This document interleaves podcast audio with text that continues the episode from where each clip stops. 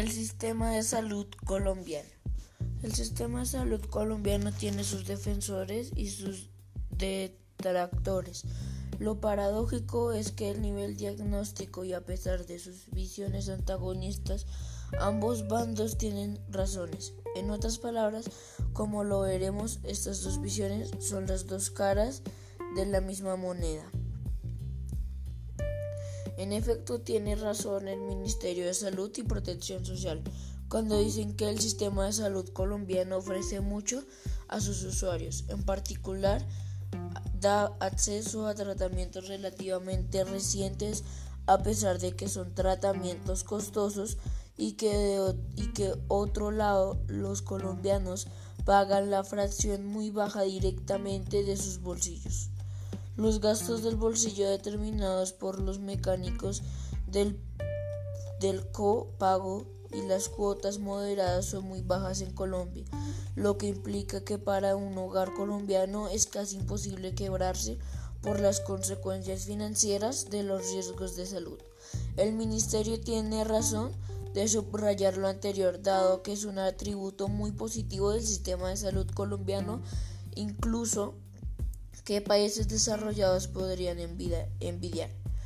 Pero al mismo tiempo detractores de la, de la salud tiene algunas críticas válidas. La realidad cotidiana que muchos usuarios del sistema de salud enfrentan en Colombia se aparece por una expresión, una experiencia sacada de un libro de Kafka,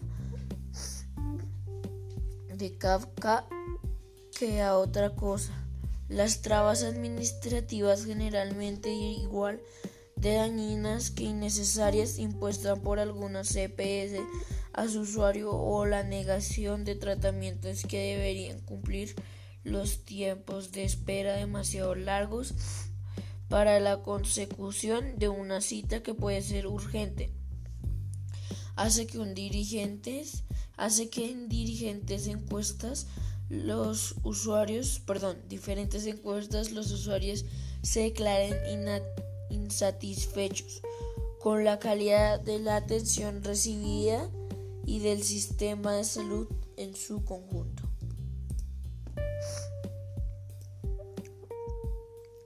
Si estas dos visiones opuestas son ambas ciertas, la primera conclusión que podemos formular es que seguramente la mejor solución no es cambiar todo el sistema de salud, porque en este caso tomaríamos el riesgo de perder los avances obtenidos en estas últimas décadas posteriores a la ley 100. La segunda conclusión es que es importante entender muy bien las fallas de mercado como la regulación del sistema actual porque si bien el sistema de salud parece muy funcional y adecuado en el papel, la realidad es otra. Como siempre, em, como siempre, esconderse en los detalles si un análisis profundo del sistema desde los desde los lentes de la microeconomía es poco probable encontrar las soluciones adecuadas.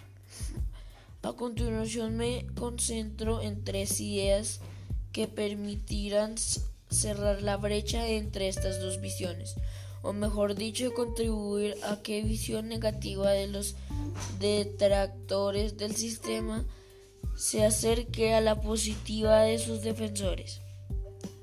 De hecho, la primera ya es más que una idea porque esta está, está actualmente plasmado en un proyecto de ley propuesto por los representantes a la Cámara Rodrigo Lara y David Barguil.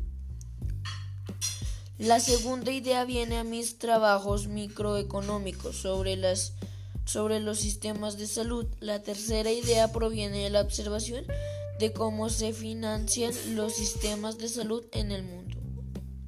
Gracias.